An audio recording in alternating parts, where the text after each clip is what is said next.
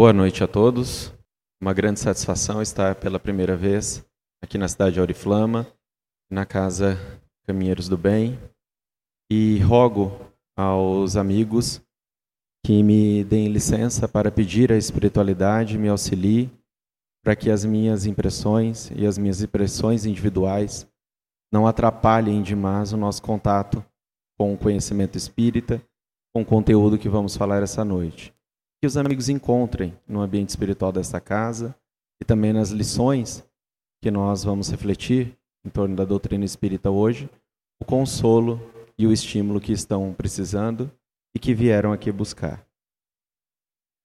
Falando sobre a reencarnação, na questão número 132 do Livro dos Espíritos, Kardec questiona aos amigos espirituais qual é o objetivo da encarnação dos espíritos. É, e eles são muito diretos em dizer que Deus lhes impõe a, a encarnação com o objetivo de fazê-los chegar à perfeição. E eu chamo a nossa atenção porque nós podemos tomar contato com o conhecimento espírita e às vezes até nos acostumarmos com algumas informações ou com algumas expressões, mas a gente não deve perder nunca a sensibilidade em perceber quais são as consequências dessas informações na nossa vida. Aqui, os espíritos apresentam em uma simples frase que o espírito tem por objetivo, ao cumprir um processo de encarnação, uma meta futura. É uma meta que nos parece muito distante, é uma meta que nós sabemos que e nem conseguimos às vezes conceber de que forma isso vai ocorrer, mas é trazido para nós uma revelação. É trazido para nós que todo ser da criação, ele tem um objetivo. E esse objetivo não é um objetivo pessoal, mas é um objetivo dado a ele por nosso Pai. Lhe é imposto isso pelo seu Criador.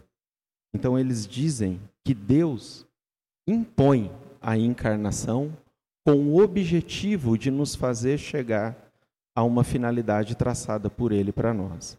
E essa finalidade é a perfeição. Meus amigos, se nós, assim como já temos conhecimento, se nós parássemos para refletir profundamente no, na informação do processo reencarnatório, se nós parássemos para entender a grandiosidade do que está implícito este conhecimento na nossa vida, nós faríamos como Kardec nos propôs, nós teríamos o entendimento de que, esta, de que este conhecimento essa informação ela muda completamente a nossa forma de encarar a nossa vida, de encarar a nossa existência. Mas, além disso, ele diz que para alguns este processo encarnatório é uma expiação, para outros é uma missão.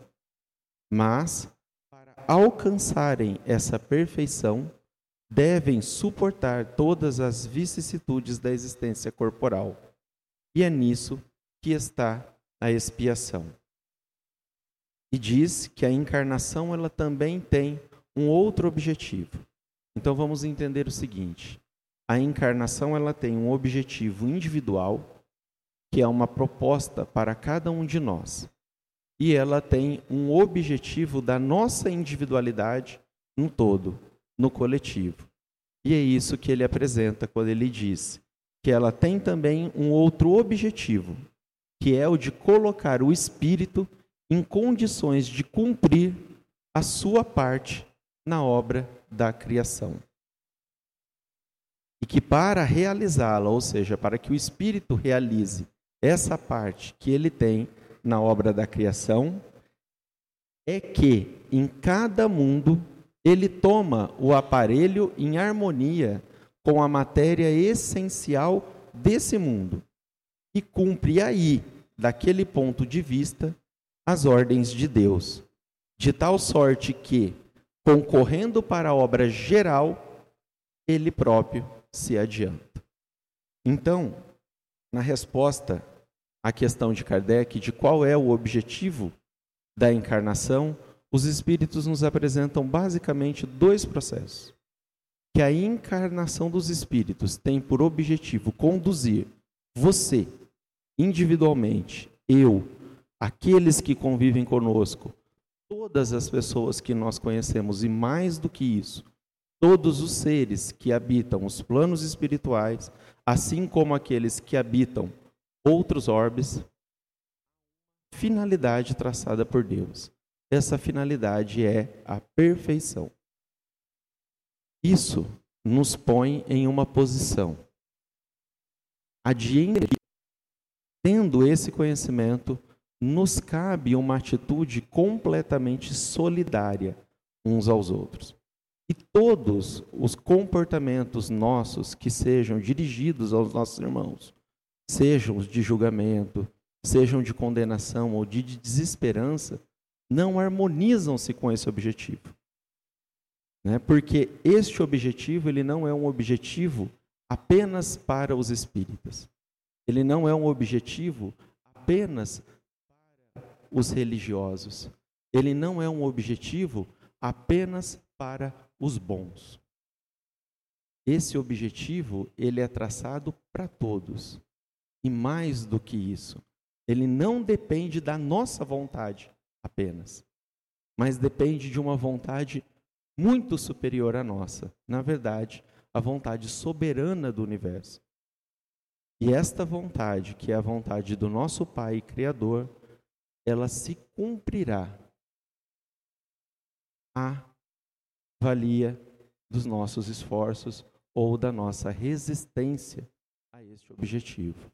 O que nos cabe, na verdade, então, no processo reencarnatório ou no processo evolutivo, é nos harmonizarmos com a vontade e com o objetivo de Deus para nós. Mas mais do que isso, o seu papel de evolução, a sua meta evolutiva, ela não tem apenas um objetivo individual. Você tem individualmente, como filho de Deus, um papel na obra criada por Ele. E você desempenha esse papel, desempenhando o seu progresso individual. Então, meus amigos, isso por si só, como diz Kardec na introdução do Livro dos Espíritos, já deveria mudar completamente a nossa forma de encarar a existência. Nós nos olharia, olharíamos como filhos de um mesmo Criador. Nos olharíamos como seres destinados à alegria e à felicidade. E entenderíamos que a nossa única missão e o nosso único papel é nos darmos as mãos e nos auxiliarmos neste processo. Mas o porquê da nossa dificuldade ou da nossa resistência em entender isso? Porquê que este processo, não sei se os amigos conseguem aí enxergar a imagem, né? Aqui nós temos o espírito, né, lançando-se em diversas resistências e tendo uma proposta que é a evolução, o porquê que a reencarnação associada à lei de progresso, porque isso é uma coisa muito importante. A gente precisa observar que na obra apresentada por Kardec, na obra espírita, sempre que ele fala do processo reencarnatório, ele apresenta para nós isso como uma lei. E qual lei é essa? É uma lei divina, é a lei de progresso. Né? Ele diz: nascer, morrer, renascer ainda e progredir sempre. Tal é a lei. Quando nós folheamos a obra do Livro dos Espíritos, e nós encontramos na sua parte terceira uma divisão didática da lei de Deus apresentada pelos Espíritos através da obra de Kardec para nós, nós temos uma das leis apresentadas como a lei de progresso. E Kardec, toda vez que cita o processo reencarnatório, ele cita para nós que, na verdade, o processo de vir a uma existência física, de cumprir nesta existência um papel, de, cumprir nesta existência etapas e de sair desta existência, retornar a um período de erraticidade e mergulhar novamente em uma nova forma física, em um novo orbe, isso tem um objetivo e isso é um cumprimento de uma lei. Qual lei que é essa? A lei de progresso. Tá? Que é, na verdade, uma das manifestações da lei de amor. E assim, nós queremos falar essa noite, ao introduzirmos para nós este conhecimento, e este, na verdade, esta ideia fundamental da doutrina espírita, do processo reencarnatório, nós queremos falar para nós que estamos aqui encarnados, o mais tocante a nós, que é a existência humana. Nós precisamos, dentro de um processo de libertação e de conscientização, entendemos definitivamente que a nossa existência humana cumpre objetivos, mas que esses objetivos não são humanos. Olha que interessante. Nós estamos em uma existência humana.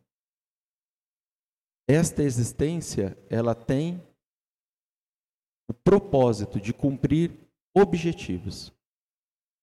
Mas esses objetivos não são humanos. Esses objetivos são objetivos do Espírito que lançou-se à existência. Porque ele fez isso com um propósito. Ele fez isso com uma ideia. Ele fez isso por uma necessidade. Ele fez isso por uma imposição da lei de amor e da lei de progresso. Então, quem chega à existência humana é um espírito imortal. E ele traz consigo os seus objetivos. Mas este espírito, no estágio em que nós estamos da evolução, possui ainda uma consciência espiritual em desabrochar, uma consciência espiritual em despertar. E estando no corpo físico, gradativamente, acaba esquecendo-se desses objetivos. Toda a sua existência fala desses objetivos. A começar pelo seu corpo físico, a começar pelo ambiente onde você está colocado, a começar pela família na qual você nasceu, a começar pela profissão ao qual você escolheu servir ao coletivo. Todos esses pilares da nossa existência falam dos nossos objetivos espirituais. Mas nós temos gradativamente, repetitivamente, insistido em vivemos a existência humana esquecendo desses objetivos.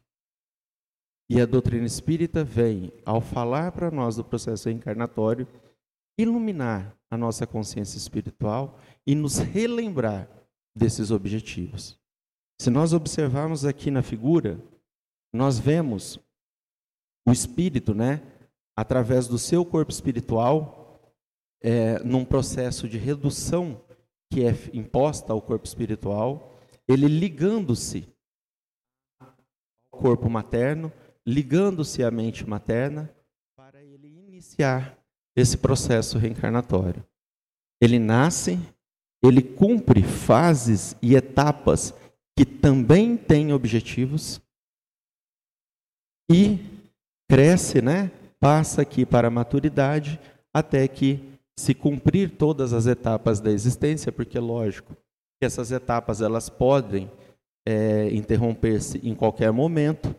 Se cumprir todas as etapas, ele chega ao esgotamento do corpo físico e o espírito novamente liberta-se para viver um novo período de raticidade e, e continuar a dar cumprimento ao seu processo reencarnatório. Meus amigos, quando eu falo desse tema, eu busco apresentá-lo sobre dois, dois aspectos. Um, que é o das fases existenciais, que nós vamos falar hoje, eu vou apresentar para os amigos daqui a pouco. E outro é sobre os pilares da reencarnação. E no que é tocante aos pilares da reencarnação, se nós observarmos na obra de André Luiz, quando ele nos apresenta, né, que é uma das obras complementares pela psicografia de Chico Xavier, quando ele nos apresenta o processo de reencarnação de um espírito que tinha por nome Segismundo, ele mostra para nós a face da visão da, da existência humana pela, pelo ponto de vista espiritual. Nós vemos os espíritos participando do nascimento de um novo ente na família. Nós vemos os espíritos preparando o ambiente espiritual para a comunhão do casal, que seria o momento da fecundação daquele corpo. Nós vemos os espíritos selecionando no útero materno o óvulo e o espermatozoide que atenderiam ao mapeamento do corpo físico que aquele espírito necessitaria ter na existência. E nós vemos os espíritos transmitindo ao anjo guardião daquele espírito que estava reencarnando, que o acompanharia durante toda a sua existência, os objetivos daquela existência. Mas isso não está só no livro. Isso aconteceu com cada um de nós.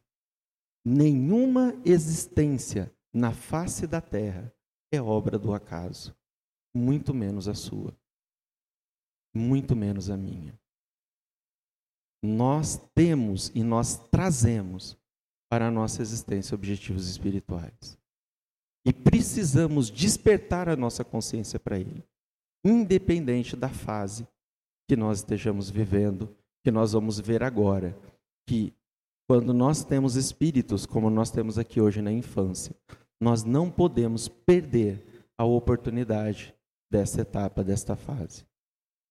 Mas que quando nós temos também, né, espíritos, porque a gente vê a idade da casa pelo telhado, né, espíritos que assim como eu já estão perdendo o telhado, ou que o telhado está ficando com um pouquinho de neve, nós também temos a possibilidade de qualquer fase despertarmos a nossa consciência espiritual.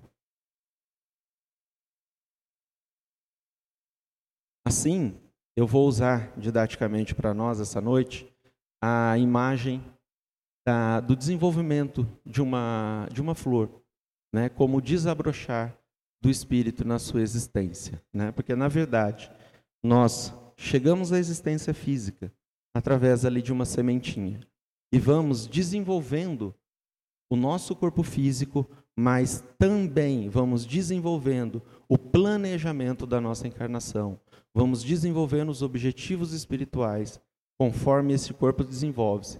E nós precisamos estar atento a isso. Então, nós temos o espírito chegando à infância. Será que Kardec abordou nas obras espíritas, nas obras fundamentais da doutrina espírita, nas obras básicas, o tema da infância? Será que ele, entendendo ao ver todo o conjunto da obra, conseguiu identificar que existia uma importância muito grande nessa etapa? Claro que sim. Na questão número 383 do Livro dos Espíritos, olha a pergunta que ele faz aos, aos amigos espirituais: Qual é, para o espírito, a utilidade de passar pela infância? Né? Eu, toda vez que leio e que reflito sobre as obras de Kardec, eu me admiro cada vez mais da inteligência e da organização dessa obra. Né? Porque olha a palavra que ele usa para perguntar para os espíritos sobre a fase da, da infância. Qual é a utilidade? Por quê? Porque ele sabia que para a humanidade Assim como é para muitos de nós até hoje, a infância é aquela fase em que se espera o quê? O ser crescer. É aquela fase que a gente sabe que tem uma importância no desenvolvimento da personalidade, que a gente sabe que pode causar traumas, pode causar problemas para toda a existência, mas de uma forma mais fria nós olhamos o ser da infância como o ser que precisa ser cuidado e que precisa crescer para se tornar alguém útil. Tanto que nós olhamos para a infância pensando e projetando o que ele vai ser na idade adulta. Mas a questão de Kardec é diferente. Ela pergunta qual é para o espírito a utilidade da infância. Porque ele sabia que ali, naquele ser em desenvolvimento, existia um ser espiritual. Qual é a utilidade da infância para o espírito? Exatamente. Né? É basicamente isso que os espíritos respondem. Encarnado com um objetivo. Eles reforçam o objetivo. Qual é o objetivo? Com o objetivo de se aperfeiçoar, o espírito, durante esse período, é mais acessível às impressões que recebe, que são capazes de lhe auxiliar em um adiantamento para o qual devem contribuir os incumbidos de educá-lo. Meus amigos, então vamos lá. Nós sabemos que o espírito na infância ele apresenta um amortecimento das suas capacidades. Nós sabemos que ele não tem, no novo instrumento físico, capacidade de expressar todas as suas conquistas espirituais. Mas isso, o objetivo disso, não é só esperar o corpo crescer. Isso tem um objetivo para o espírito. Qual é o objetivo? estar aberto a receber novas impressões que o auxiliarão no seu adiantamento individual, no seu adiantamento espiritual. Por isso que no Evangelho segundo o Espiritismo, no capítulo 14, no item 9, Kardec diz assim: Desde o berço, desde o berço, a criança manifesta os instintos, bons ou maus, que traz de sua existência anterior. É a estudá-los que é preciso se aplicar. Quando? Nós já estamos indo para quantos anos de doutrina espírita?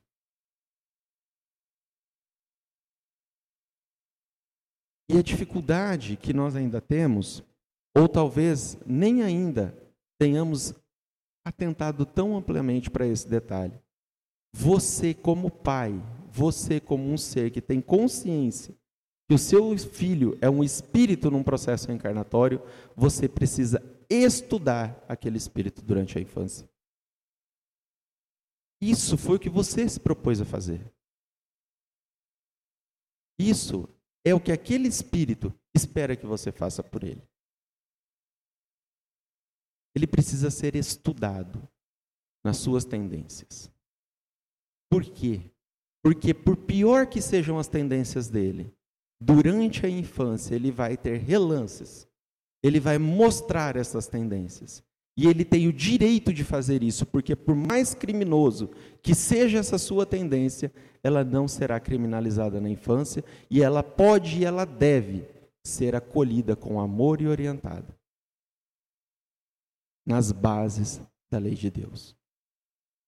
É esse o objetivo da infância para o espírito. E olha o que ele diz: é preciso se aplicar. Têm o seu princípio no egoísmo e no orgulho. Espreitai. Olha a palavra que ele usa. Sabe o que é espreitar? Espreitar é olhar um detalhe. Né? Olha com cuidado. Espreita todos, espreitai, pois, os menores sinais que revelem os germes desses vícios, e empenhai-vos em combatê-los, sem esperar que lancem raízes profundas. Meus amigos, para não ficar só teórico, vou pegar um exemplo, a gente poderia pegar inúmeros outros exemplos, mas a gente precisa despertar o nosso entendimento de que o espírito que chega na infância, aquele bebezinho lindo que, graças a Deus e a lei de Deus, é acolhido por nós com amor, ele traz na sua, na, no seu histórico espiritual, a história da humanidade.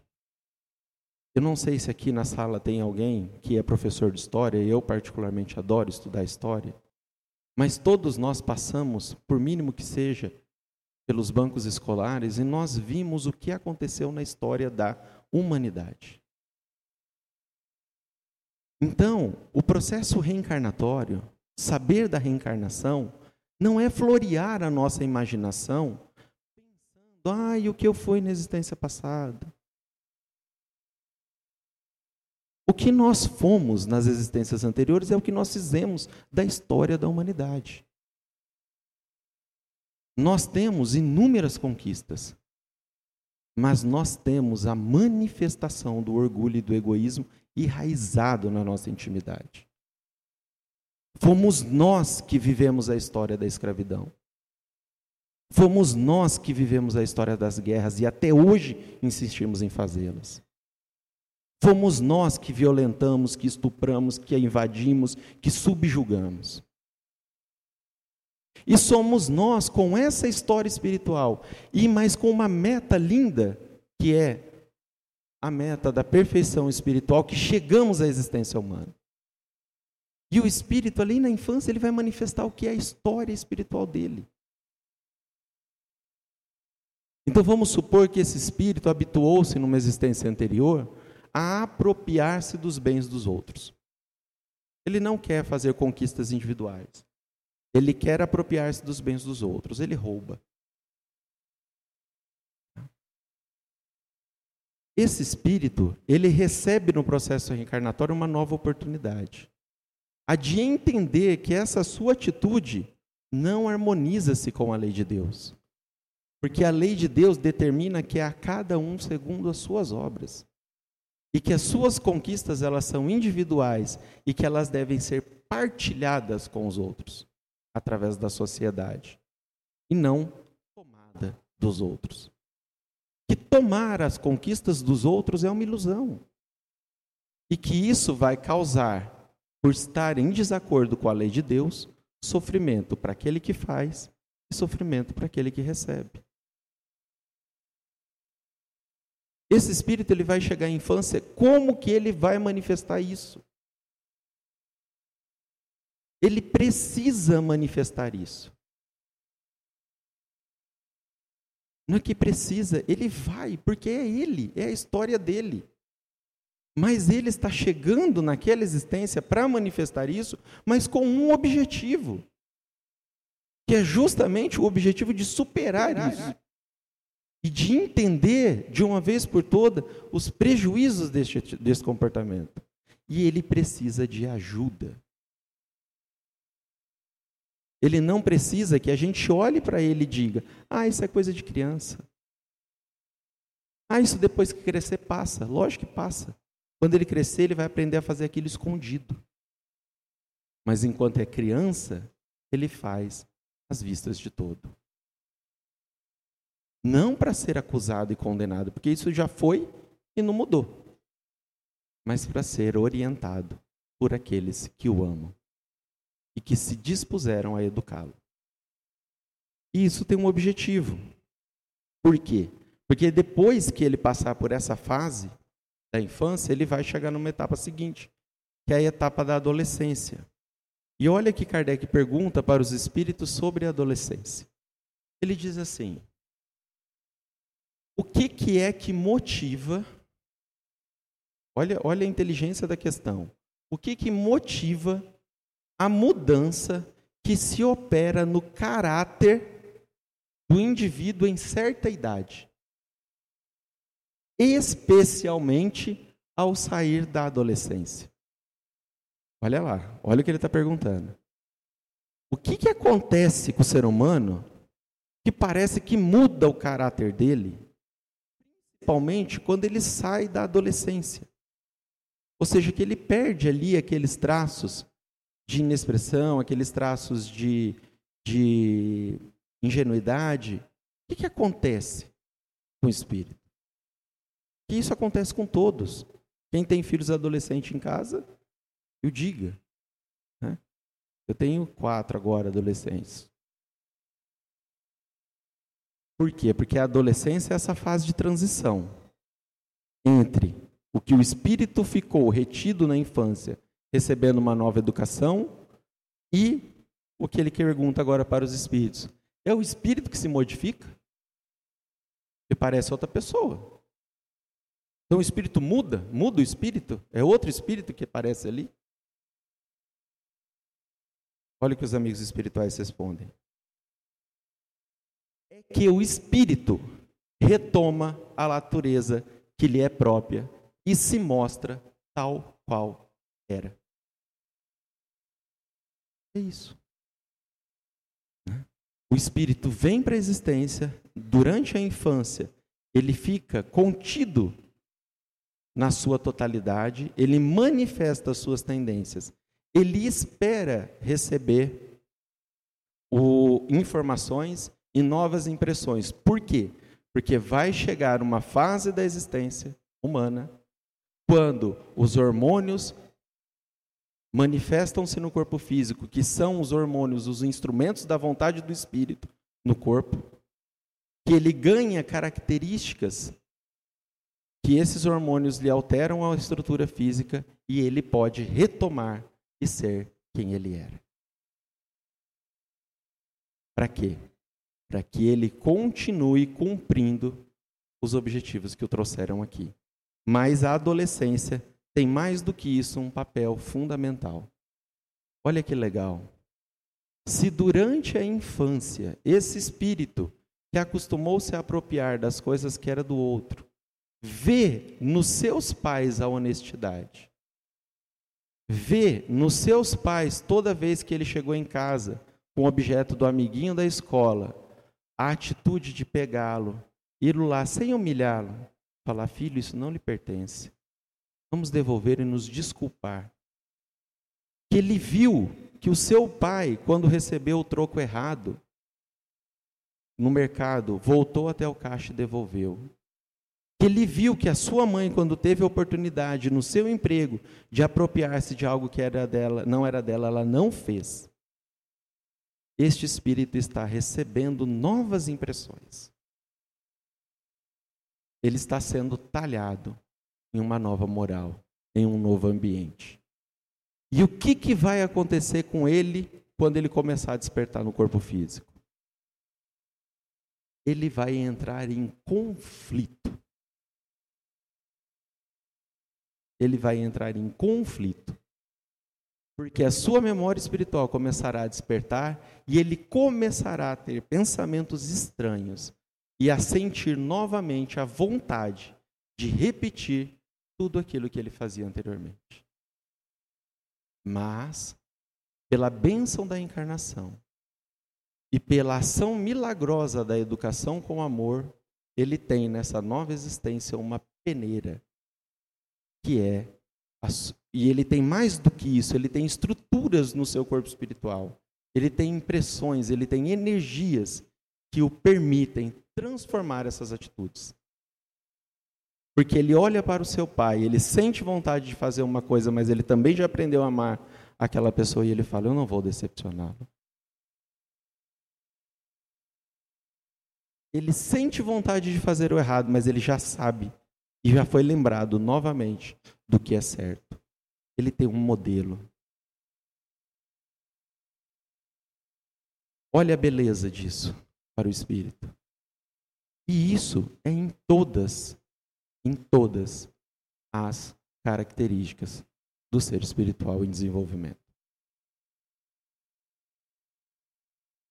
E esse espírito vai chegar à idade adulta, né? Muitas vezes e é, e é lógico que esse processo ele não acontece de uma forma perfeita, né? E quanto mais ele foi negligenciado na infância, mais o espírito rebela-se na adolescência, né? porque ele não recebeu dos pais aquilo que ele esperava receber. Os seus pais foram negligentes na educação e não cumpriram com ele aquilo que haviam solidarizado em cumprir. Mas às vezes cumpriram e às vezes a história do espírito é tão forte que mesmo assim ele não consegue. E lá na ingratidão dos filhos e laço de família, os espíritos falam disso. Eles falam que então o pai não deve se condenar, mas esperar porque em existências futuras ele colherá o fruto desse trabalho que ele fez e ele poderá ver o seu filho, objeto do seu amor, novamente feliz. Mas também o espírito que não recebeu na infância aquilo que lhe era prometido ou aquilo que lhe era necessário, quando chega à idade adulta, mesmo aos trancos e barrancos, ele tem condições de por si só retomar sua consciência espiritual e religar-se novamente aos seus objetivos espirituais, não deixando que de manifeste de si apenas o seu passado na repetição dos velhos hábitos, mas na construção de novos hábitos, na construção de um novo destino, que vai ser sempre solidário nos processos evolutivos da reencarnação. Então, cada existência nossa é um cadinho de esforço espiritual, onde o espírito adquire virtudes e conquistas novos conhecimentos, desenvolve a sua inteligência e ele leva essas novas conquistas para existências seguintes. Chega então a maturidade, né? A flor já abriu-se toda e o espírito deve, aquele que viveu com dignidade os objetivos da sua reencarnação, deve ter na maturidade a, a idade de preparar-se para o retorno à pátria espiritual. Essa é uma função da casa espírita também. Né? Nós temos a evangelização da infância. Né? Nós despertamos através dos luminares aí da história do espiritismo para a importância de evangelizar e educar, educar a infância. Mas nós também podemos ter na casa espírita um trabalho destinado à preparação do retorno do ser espiritual à pátria. É, porque o espírito que sabe que a sua existência é completa, composta por fases, não tem como negar que a, que a maturidade é a sua última fase. E sustentar o espírito para que ele viva ela com serenidade.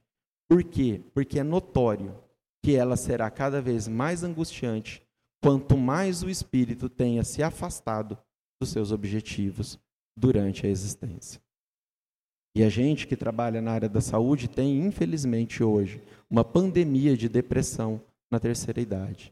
Que é o espírito chegando ao final da sua existência, sorvendo as consequências de ter, durante toda ela, ignorado os seus objetivos espirituais, não, estar, não ter estado atento ao desenvolvimento desses objetivos. E aí sente, né, ao olhar para a sua existência, ao ver como construiu a família, ao ver como construiu a carreira, o uso que fez desses recursos, sente a tristeza, sente o abandono, né? E isso é muito triste. Mas independente da fase, o espírito pode e deve ser consolado pelo conhecimento da reencarnação, porque ele lembra que essa etapa, né, que essa existência ela tem etapas, mas ela não é única. E nenhum de nós está destinado eternamente ao sofrimento ou à angústia. Os espíritos são muito claros em dizer que a maior dor de um espírito é não ver fim para a sua dor.